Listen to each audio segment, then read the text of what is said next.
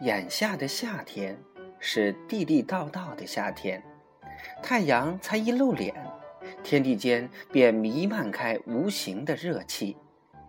而当太阳如金色的轮子轰隆隆滚动过来，直滚到人的头顶上时，天地间就仿佛变得火光闪闪了。河边的芦苇叶晒成了卷儿。一切植物都无法抵挡这种热浪的袭击，而昏昏欲睡的低下了头。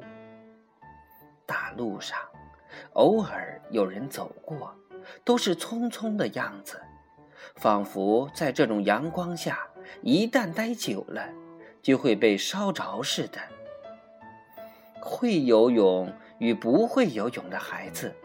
都被这难忍的炎热逼进了河里，因此河上到处是喧闹声。桑桑已在水中泡了几个钟头了，现在他先到岸上来吃个香瓜，打算吃完了再接着下河去。他坐在门槛上，一边吃着。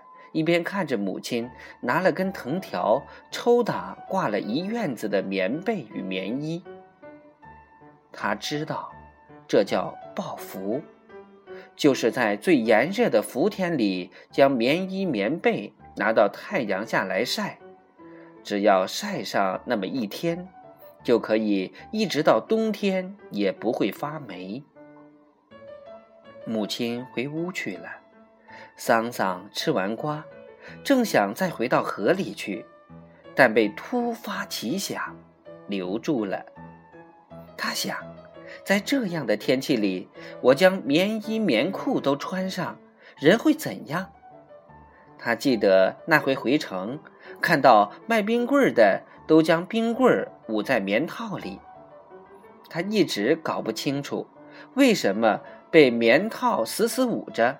冰棍儿反而不融化，这个念头缠住了他。桑桑这个人很容易被一些念头缠住。不远处，纸月正穿过玉米丛中的田埂，上学来了。纸月戴了一顶很好看的凉帽，一路走。一路轻轻地用手抚摸着路边的玉米叶子，那时，玉米正吐着红艳艳的或绿晶晶的穗子。纸月不太像乡下的小女孩，在这样的夏天，居然还是那么白。她的脸以及被短袖衬衫和短裤留在外面的胳膊与腿。在玉米丛里一晃一晃的，闪着白光。桑桑往屋里瞥了一眼，知道母亲已在竹床上午睡了，就走到了院子里。他汗淋淋的，却挑了一条最厚的棉裤穿上，又将父亲的一件肥大的棉袄也穿上了身。